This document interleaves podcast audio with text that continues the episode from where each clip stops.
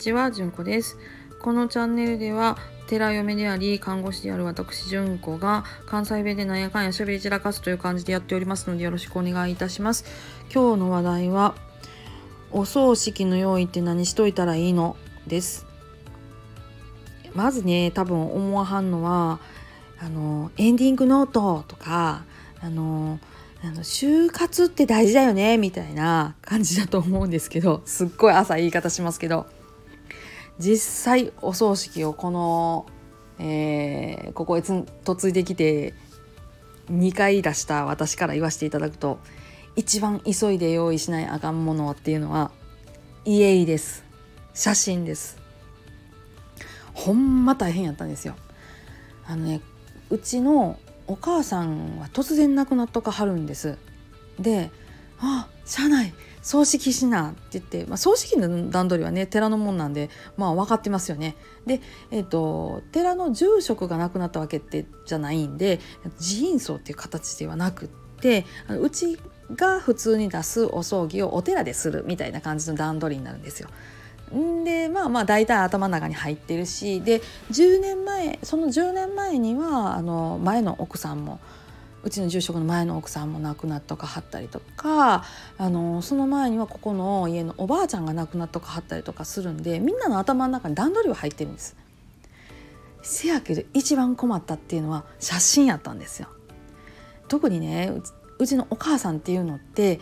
昭和の ザ昭和みたいな女の人なんで自分が写真に写るとかっていうのがほとんどなかったんですよだからあ家ってなった時にもうすっごい大変でした。で結局いつの写真を出してきたかって言ったら十何年前の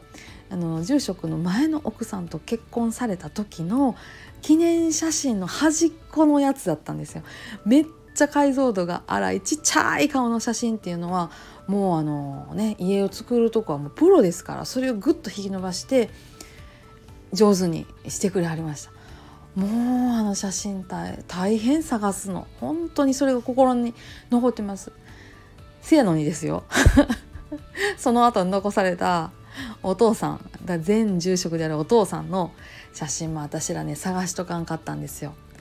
なんやしねお父さんの写真っていうのはまあ出てくるんですよ。あっちこっち。出かけはった記念写真スナップいっぱい出てくるんでなんとかなるんやろって私ら思ってたんですけど。なんとかなりませんでした。すっごい大変やった。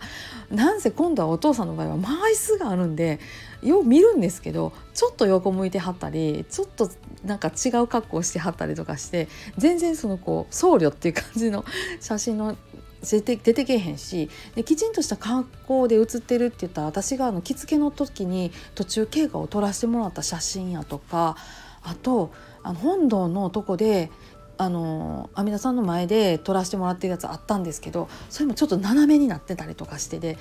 とてもちょっと家に使うのにはねみたいな感じの写真ばっかりやってこれもかなり苦労しました。なのでね今からできる準備何って言われたら私は真っ先に言いたいのが家です。もう写真を撮っておきましょう。撮っておきのやつ置いときましょうってめっちゃ思ってます。でねそのね後日談としてはねあのお母さんの写真はあの綺麗なやついただいたんです。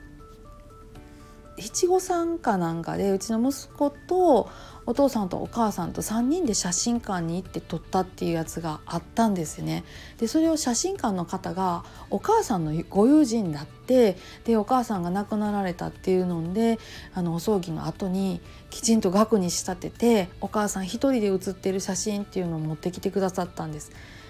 この写真があの時あったらこれにしたのになっていう本当にそのお母さんそのままの写真やってすごい良かったんですよ。なんかねもうこれがあったらなみたいな。あのこう上を下への大騒ぎでもうくりひっくり返さんでもよかったのにみたいな。あってうん写真大事やなって思いました。もしねこのこの放送をお聞きの方で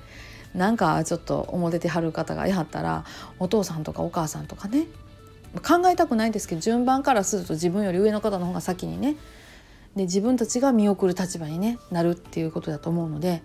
なんかね上手なことを言ってあの綺麗な写真用意しといてあげてほしいなって思います。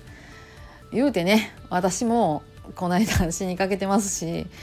ね住職もねもう2回も拘束やってるんで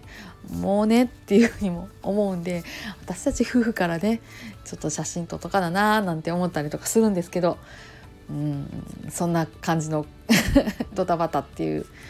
あの体験談を交えてはいもうあの皆さん写真を是非用意しておいてはいかがでしょうかっていう今日はそんな感じの話でした。